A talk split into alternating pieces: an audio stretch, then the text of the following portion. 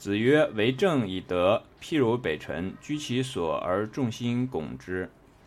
意思非常简单，就是说为政呢，要靠德来做牵引，要靠德来做方向的牵引。譬如北辰，就像天上的北极星一样，居其所就是待在那个地方，而众星拱之，所有的星星都是围绕着它旋转。那这块呢，我们可以把这个天文的东西稍微讲一讲。这个天上呢。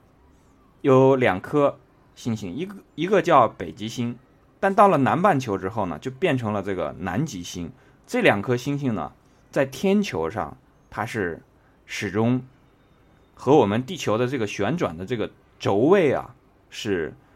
相近的。我们不讲，不能讲说它是完全一致的，因为地球是围绕着太阳在在转，然后这个整个在这个太阳系系统当中，那这样的话呢？我们实际上整个的太阳系呢，就形成了一个小的这个运动系统，但实际上其他的星系呢，或者星球或者星云都离我们非常远，所以导致一个结果呢，就是这些星系在我们地球或者讲太阳系这个范围内来看的话呢，就好像不动一样，所以我们称它们为恒星。那我们看到的这个太阳系之内的这些颗星星呢，啊。太阳也好，月亮也好，然后金木水火土这个五颗星看到呢，经常是在不不停的这个在变换的。那我们平时看到呢，比方说，即便是某一天晚上你去夜观星象，你也会发现这个整个的星辰都是在在这个运动的。那如果用那种照相机啊做这种长时间曝光的话，然后会照出来这个天上的星星的这个运动的轨迹，哎，这个。它就会形成很多的这个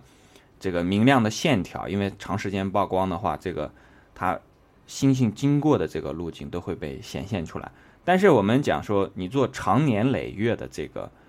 观测的话，你就会发现这个北极星呢，它就是待在这个那个地方。这个就是因为我们地球自身的这个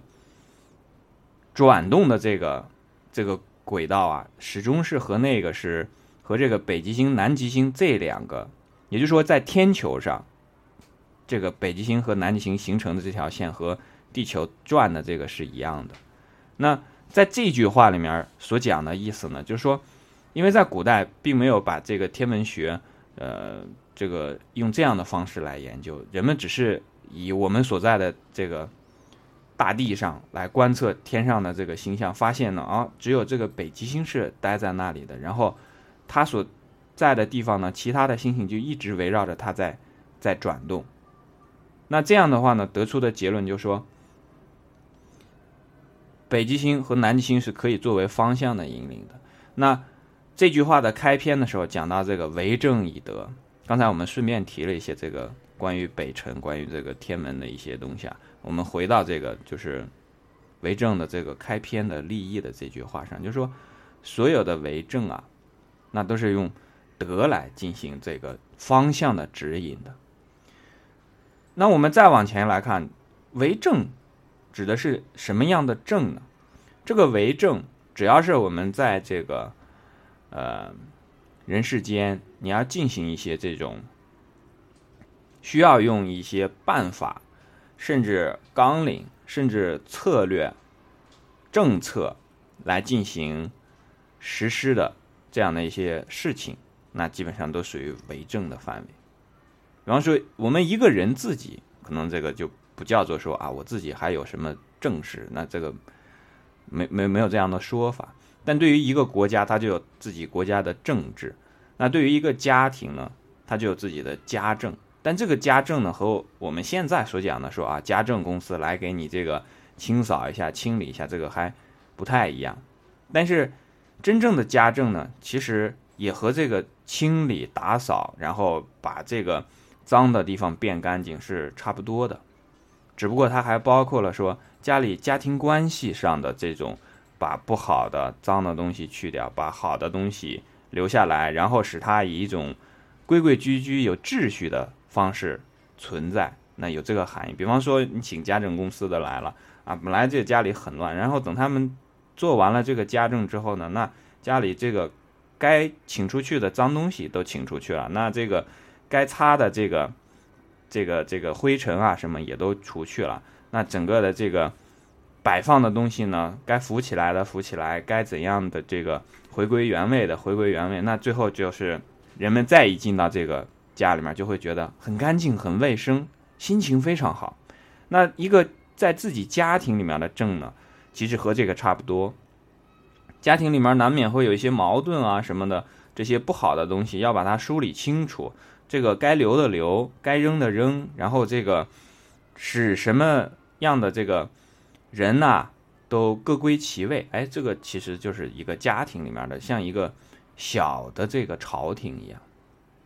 但是又不是不是那么一样啊。你对于一个国家、一个社会，甚至是我们现在所讲的一个公司，肯定也有自己的政策嘛。那这个政策呢？同样的，所有的都是用这个德来做方向牵引。那我们可能就会想了，说那如果不做不用德来做牵引的话，会有什么别的这个方式吗？那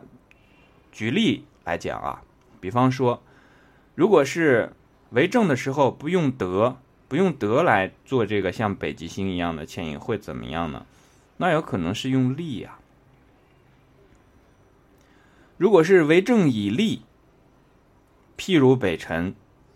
那这个后面就很难做到居其所而众星拱之了。那你如果是比方说对于一个国家，什么东西都是为了获利，为了得利，这个时候呢，不管是在国家、公司还是这个这个一个小的家庭里面，如果用利来作为它的这个。方向指引的话，那这个重心没法去围绕着它旋转。为什么呢？因为用力的话，一定会出现纷争，出现这个争斗。出现争斗的话呢，那么你这个时候大家就产生了矛盾。那这种情况下，肯定出现的是这个。如果是在国家与国家之间、国际之间，那就是战争；如果是在公司之间，当然公司本身就是逐利的，所以公司之间会有这个竞争。但是竞争呢，我们讲也是应该尽量以这个德来做牵引的。如果你始终使出一些这个为了利，这个极尽自己之所能，只要是能干的事情都都去做，那你如果跨出了。道德的界限、法律的界限的话，那这个时候你也没法去在这个环境当中存在下去，因为会有这个法律对你的制裁，是吧？有道德的谴责。那所以，我们看，在这个国家，在一个公司的范围内呢，你也需要这个用德来牵引，因为这个德呢，就会使大家都比较比较和谐，和为贵嘛，是会出现这个。以和为上的这个这个局面的，那对于一个家庭来讲，如果说这个家庭始终也是以利来做牵引的话，这个家庭呢就会出现一个什么状况呢？其实我们现在的这个社会啊，正在朝着这种这个就是由德向利的这个方向前进的，有这么一个趋势啊。这个由德向利的这个这个变化呢，如果讲别的，可能还。大家不是特别之有感觉啊？换一个词来讲，其实这个过程就叫什么呢？叫商品化、商品社会。那把这个社会呢，原先都是用道德来做牵引的东西，慢慢变成以利来牵引的东西呢，其实其实就是一种社会化的这个过程。那我们看这种社会化的过程呢，我们可以见到各种各样的东西被商品化。这个被商品化的东西呢，不仅仅包括这个经济生产本身，它就是商品化的。那慢慢的，它的这个扩展到了，比方说教育，那教育开始商品化了。老师为什么要教你？不是为了得，是为了赚钱。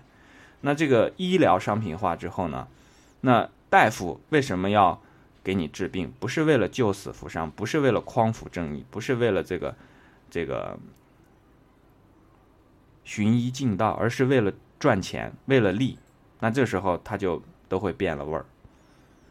那包括一些家庭当中，这个子女对父母的孝顺，本来应该是天经地义的事情，这属于德的范围。但如果变成了利之后呢，那父母对子女，然后子女对父母呢，都会来算计，算计我的这个得失啊，你曾经怎么样对我，我得了多少，然后我这个要回报给你多少，哎，都是以一种这个商业的这种考量、商业化的方式来，呃。进行那这样的话呢，就对人的情感啊是一种巨大的伤害，对人的这个精神方面、道德方面是一种巨大的这个损失。这样的话造成的这个